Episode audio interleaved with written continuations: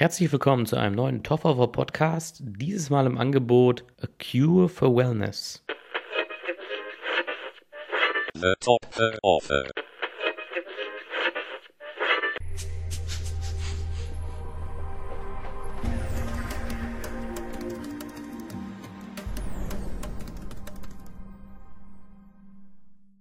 Wie versprochen gibt es nun die nächste Kritik, dieses Mal auch wie angekündigt, nicht wie bei Manchester by the Sea. Und dieses Mal geht es um A Cure for Wellness, ein psychologischer Thriller, wieder einmal, nachdem Split ja gerade erst dran war. Und in diesem Film geht es um einen jungen Mann, der für eine große Aktiengesellschaft große Firma an der Börse arbeitet und für diese Firma einen kleinen Auftrag erledigen muss, der nicht so wirklich mit seiner Arbeit zu tun hat im direkten Sinne. Und zwar muss er ein Vorstandsmitglied seiner Firma, also er ist nur ein kleines Rädchen in dieser Firma, aber er muss ein Vorstandsmitglied äh, wieder an den Tisch bringen, denn es geht um große Verhandlungen für diese Firma und dieses Vorstandsmitglied hat einen Brief verfasst an diesen Vorstand, in dem es so erscheint, als wenn er ein wenig durchgedreht wäre. Äh, aber der Vorstand weiß, dass dieser, dieses vermisste Mitglied in der Schweiz in einem äh, Klinikum oder in einem Kurort verweilt und dort eben ja, irgendeine Art von Therapie macht. Und äh, der, unsere Hauptfigur, gespielt von Dane DeHaan, äh, im Film Lockhart einfach nur genannt, äh, soll eben dorthin und ihn zurückholen. So viel dazu. Ähm, Dane DeHaan, also Lockhart, kommt dann in der Schweiz an und stellt fest, dass dieser Kurort und diese Praktiken dort vielleicht nicht so ganz der ja, traditionellen medizinischen Herangehensweise entsprechen. Sagen wir es mal so. Also, wer den Trailer gesehen hat, ist klar, was ich meine. Also, es geht da relativ irre zu, äh, merkt er so nach und nach und langsam. Und äh, ja, und darum geht es eigentlich dann, wie er damit umgeht und ja, was da auch alles Mögliche auf ihn wartet und inwiefern er sich da in etwas verstrickt, das ja äh, weit über seinen Horizont hinausgeht in Form dieser äh, Geschichte, dass er einfach nur einen Vorstandsmitglied dort abholen soll. Es ist eben ein äh, psychologischer Thriller. Man könnte auch sagen, dass er ein bisschen äh, einen Horrorfilm-Ansatz hat, aber nicht im Besonderen. Aber er soll ein bisschen gruselig sein. Es, es ist ein größeres Mysterium, was diese Story umgibt. Äh, es geht die ganze Zeit darum, rauszufinden, was geht dort vor sich und warum geht es vor sich. Und der Film dauert relativ lange, ich glaube zwei Stunden 45 Minuten oder so in dem Dreh, oder? Ja, glaube ich. Und ähm, auf jeden Fall ist es ein ganz schöner Ausschnitt der, der Streifen. Und ähm, ja, was kann man jetzt mal so positiv und negativ zu diesem Film erwähnen? Äh, positiv auf jeden Fall den Hauptdarsteller, Dane DeHaan. Äh, vom Namen her vielleicht auch wieder nicht so ein Begriff, aber äh, seine bekannteste Rolle, würde ich mal sagen, war bisher in The Amazing Spider-Man, also in der Version, die mittlerweile ja eingestampft wurde. Dort hat er Harry Osborn, also den Freund von Peter Parker und letztlich dann auch Widersacher von Peter Parker gespielt. Und mir ist er das erste Mal aufgefallen in einem kleineren Film The Place Beyond the Pines. Und da ähm, war, hat er eine tragende Rolle gespielt und da hat er mir auch, äh, ist er mir ins Auge gestochen als ein äh, ziemlich guter Schauspieler, der eben, ja, dass seine Projektauswahl vielleicht nicht immer ein glückliches Händchen hat, aber auch generell sich speziellere Projekte raussucht, was ich immer ganz gut finde. Also, was zuletzt auch mit ihm rausgekommen ist, war Live. Da hat er, ich glaube, eine Art Reporter gespielt, der sich mit James Dean auseinandersetzen muss. Habe ich leider nicht sehen können damals. Aber daran sieht man schon, also, dass er sich auch hier und da kleinere und speziellere Projekte aussucht. Und auch dieser Film, A Cure for Wellness, ist mit Sicherheit äh, insofern etwas spezieller, dass er nicht dem klassischen Hollywood-Trend hier folgt, denn dieser Film ist weder ein Remake noch eine Fortsetzung noch eine Neuerzählung oder irgendwas in der Art oder ein Spin-off, sondern es ist einfach ein neuer, origineller Film äh, mit einer Handlung natürlich, die jetzt nicht völlig unbekannt ist, also eine Art Klinikum oder Krankenhaus, wo alles so ein bisschen irre zugeht, ist jetzt nicht völlig neu oder so, aber zumindest ist es eine, im Kern trotzdem eine neue, ein neuer Ansatz, eine neue Story, und es beruft sich nicht auf irgendwas anderes in der direktesten Form. Und das fand ich automatisch natürlich attraktiv an dem Film und deswegen wollte ich ihn auch sehen. Und die Trailer sahen auch ganz unterhaltsam aus. Ähm, ansonsten kann man zur Besetzung eigentlich nicht so viel sagen, würde ich jetzt zumindest behaupten. Also es spielen noch ein paar andere Leute mit, die aber auch mir persönlich nicht so äh, geläufig sind. Also man hat diese Gesichter zum Teil schon mal gesehen, wie Jason Isaacs, der den, ähm, ja, den, den Klinikumsleiter, sagen wir mal, spielt. Und äh, eben so ein paar Leute gibt es, die man schon mal irgendwo gesehen hat, aber der Fokus liegt schon ganz klar auf Dane DeHaan.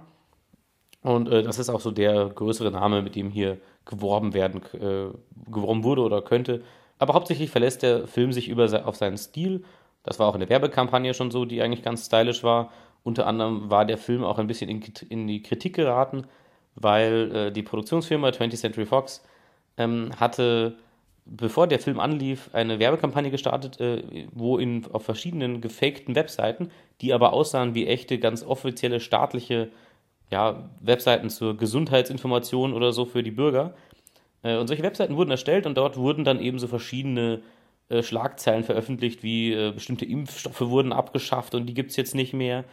Und es gab ein paar scheinbar ernsthafte, in Anführungszeichen, ähm, Nachrichtenportale, die diese News aufgegriffen haben und das als echte Nachrichten verkauft haben und natürlich dann da einem, einem Viral Marketing Gag ja, aufgesessen sind ich fand die Idee eigentlich ganz gut. Ich finde es auch mal ganz gut, wenn Werbung äh, sich traut, ein bisschen die Grenzen auszutesten. Es wurde kritisiert allgemein von äh, den Medien. Ich fand das eigentlich übertrieben. Ich fand das einen originellen Ansatz, denn äh, es war nicht so, dass man hier sich, dass man hier wirklich zu 100% versucht hat, die Leute zu täuschen. Also ich weiß nicht mehr genau den Zusammenhang, also den genauen Wortlaut, aber ähm, es wurde zum Beispiel eine Fake-Webseite erstellt, äh, die äh, dem Gesundheits äh, dem Gesundheitswesen in Amerika gleichen sollte. Ich glaube, das heißt im Original auf der Webseite health, healthgovernment.org oder health, health.gov. Äh, und sie hatten das irgendwie healthcure.gov oder sowas genannt. Also, wenn man wirklich genau recherchiert hätte oder sich über informiert hätte, hätte man sowieso gleich gemerkt, dass da irgendwas komisch ist. Und auch auf diesen Webseiten konnte man letzten Endes auch äh, verlinkt werden zu, dem, zu der Filmwebseite. Und ähm, ja, genau, also wie gesagt, ich fand das jetzt nicht so tragisch. Ich finde genau sowas eigentlich immer ganz originell. Und das spricht auch immer ein bisschen für einen Film für mich, dass man äh, merkt, dass hier dahinter auch noch, auch abseits des direkten Films, auch im Marketing oder sonst wo ein paar kreative Köpfe sitzen. Und das kann man auch für die Leute sagen, die auch den Trailer geschnitten haben. Also zumindest der erste Trailer, den es gab, hat nicht viel zur Story verraten, hat eigentlich nur so ein bisschen auch das Feeling wieder vom Film rübergebracht. Das finde ich immer sehr, sehr gut. Also rundherum merkt man, dass dieser Film eigentlich sehr gut angepackt wurde und auch sehr respektvoll angepackt wurde, gerade weil, äh, und auch nicht, nicht sehr billig aussieht, also hat sicher auch ein bisschen was gekostet. Und man aber eben hier das Risiko eingehen musste, dass das alles völlig floppt, weil es eben nichts ist, was die Leute schon kennen, es ist nicht Teil 5 von irgendwas. Und das fand ich einfach auch wieder schön, dass es mal wieder einen Film gibt von einem größeren Studio, das aber auch mal wieder ein bisschen Geld in neue Ideen steckt. Und äh, das sieht man immer seltener. Und deswegen war ich automatisch schon so ein bisschen äh, angefixt und äh, wollte diesem Film auf jeden Fall eine Chance geben. Und was man jetzt so ansonsten sagen kann zu diesem Film, ohne natürlich Spoiler wieder, keine Sorge, ähm, ist, dass er so die ersten zwei Drittel fand ich ihn sehr unterhaltsam, teilweise auch recht spannend. Es war interessant, äh, das Mysterium aufzudröseln, was in, diesem, in diesem Klinikum oder dieser Anstalt oder wie auch immer man das nennen möchte, ähm, was da so vor sich geht. Äh, die schauspielerischen Leistungen waren durchweg gut. Und ähm, ja, der Film sah auch sehr gut aus. Also es war auch, äh, auch kameratechnisch und sonst äh, auch vom Stil her alles, äh, die Ausstattung, alles war sehr stilvoll und, und wirkungsvoll eigentlich. Und insofern konnte ich den Film auf jeden Fall bis zu dem Zeitpunkt äh, bedenkenlos empfehlen. Und äh, das Problem ist leider, dass der Film in den letzten 20 Minuten völlig entgleist. Also ich sage nicht, was hier passiert, aber es war sehr, sehr schade, dass man unglaublich viel Potenzial in diesem Film aufgebaut hat und auch sehr viele äh, Fragen gestellt hat. Also es war schon in gewisser Weise wie so eine Sherlock Holmes Story, das Ganze. Es gab eben sehr, sehr viele Dinge in diesem Film und sehr viele Fragen wurden gestellt an vielen, vielen verschiedenen Punkten. Und als Zuschauer hat man immer wieder damit gerechnet, dass letzten Endes sich einiges davon erklärt. Und es war nie zu, ein, zu einem so hohen Grad unverständlich, dass man sich gedacht hat, ja, das macht jetzt alles gar keinen Sinn mehr und das ist jetzt frustrierend. Also es war immer, man hat den Zuschauer immer so weit mit reingezogen in die Story, hat auch den Hauptcharaktere relativ logisch handeln lassen, was ja in, wenn ich jetzt mal sage, Horrorfilme eher selten ist. Also da ist ja oft so, dass man ab einem gewissen Punkt sich denkt, oh Gott, warum tut er das und das? Das ist komplett bescheuert. Und das war hier eigentlich nicht der Fall. Den Umständen entsprechend waren auch die Figuren nachvollziehbar. Man hat ihnen auch genug Background-Story gegeben, um sich für sie zu interessieren. Und äh, das war dann eben eigentlich ganz interessant. Und man hat eigentlich am, am Ende nur noch darauf gewartet, dass jetzt der, die äh, die große Aufklärung kommt, oder zumindest eine teilweise Aufklärung. Und letzten Endes bekommt man auf nichts eine Antwort, sondern nur noch ein paar Fragen am Schluss mehr gestellt. Und bei einem rein interpretativen Arthouse-Film ist das auch sicher ganz in Ordnung, wenn man auch das von Anfang an etabliert. Aber dieser Film hat schon in seiner Art, die Handlung anzugehen, sich an gewisse Strukturen gehalten.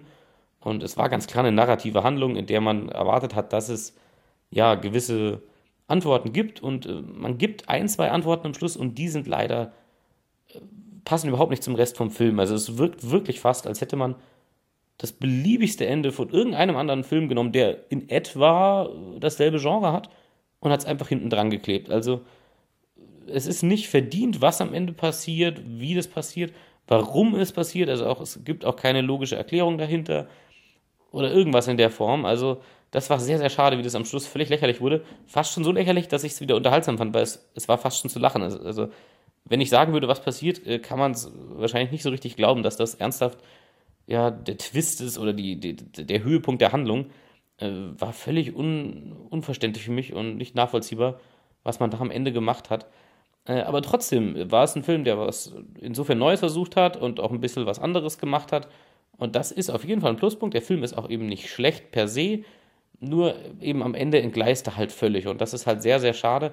Äh, ich wäre hier auch mit einem durchschnittlichen Ende oder mit einem sehr standard, standardisierten, vorhersehbaren Ende dann zufriedener gewesen. Also man versucht so sehr am Ende etwas zu machen, wo der Zuschauer nicht draufkommen kann, dass am Ende man auch so ein bisschen den Fokus und auch den, den Stil dieses Films verliert. Der Stil ist, es ist die ganze Zeit immer so ein Mysterium in diesem Film. Es passieren sehr viele, sehr eigenartige Dinge, wo man sich die ganze Zeit fragt, was soll das? Und irgendwann so, vielleicht nicht mal die, nicht mal das, nicht mal nur die letzten 20 Minuten. Es gibt schon zwischendurch immer so Sprinkler, wo man sagt, was ist denn jetzt hier los? Also, was ist hier überhaupt noch Realität und was nicht? Also, man will schon ganz klar dem Zuschauer auch vermitteln, äh, diesen Wahnsinn ein bisschen vermitteln, der in dieser äh, Einrichtung vor sich geht und das alles so ein bisschen, ja, also nicht so ganz normal ist. Also der Hauptdarsteller oder die Hauptfigur wacht auch immer mal wieder aus irgendwelchen Träumen auf, hat von Anfang an, also ab da, wo er dann in dieser äh, Einrichtung ist und äh, seinen Kollegen abholen will, er hat auch immer mal wieder so Wahnvorstellungen und so. Also man spielt die ganze Zeit auch damit,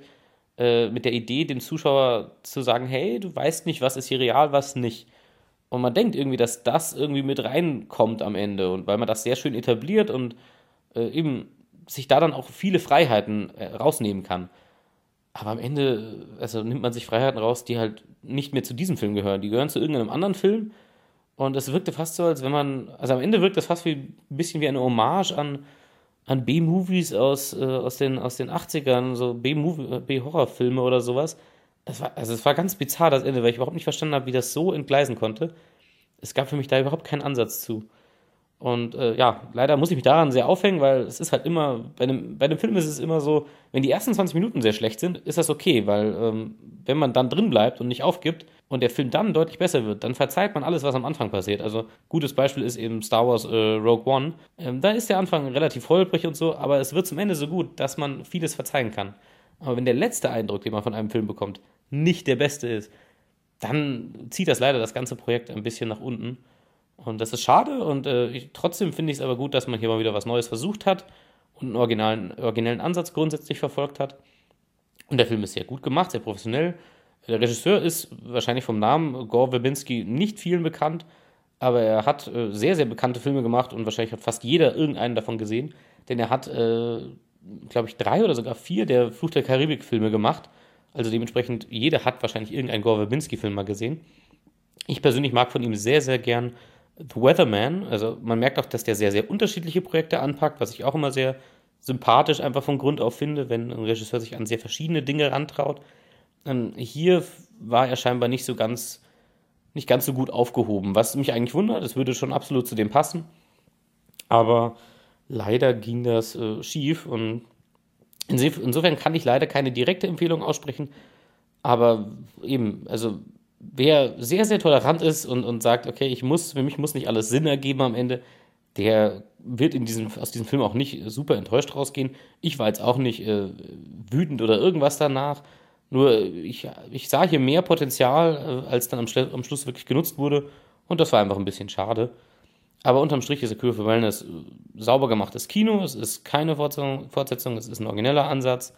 Und insofern ist es jetzt nicht das Schlimmste, wenn man hier jetzt Geld ausgibt. Also mit Sicherheit sinnvoll, als äh, in Fifty Shades Darker zu gehen oder solche Geschichten.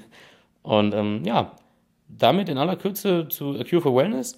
Es folgt hoffentlich als nächstes und somit nächste Woche dann auch noch Trainspotting 2. Da bin ich sehr gespannt, weil ich ein großer Fan des ersten Teils bin. Eben, ich weiß, das widerspricht sich gerade, dass ich äh, eine, mich auf eine Fortsetzung freue. Aber da habe ich Gutes gehört und es gibt eben die seltenen, Ausn seltenen Ausnahmen, dass Fortsetzungen gut sein können. Es ist leider nur sehr, sehr selten und mir ist es tatsächlich lieber, einen Film wie A Cure for Wellness zu haben. Äh, lieber habe ich jedes Jahr fünf äh, originelle neue Filme, von denen vier scheitern, anstatt äh, fünf Fortsetzungen, die alle irgendwie so lauwarm sind. Nicht richtig scheitern und auch nicht richtig große neue Dinge erforschen. Also dann lieber die originellen neuen Ansätze und dann lieber sowas wie das hier. Und ja, damit war es das von diesem Toffer Podcast. Bis zum nächsten Mal. The Topher Offer.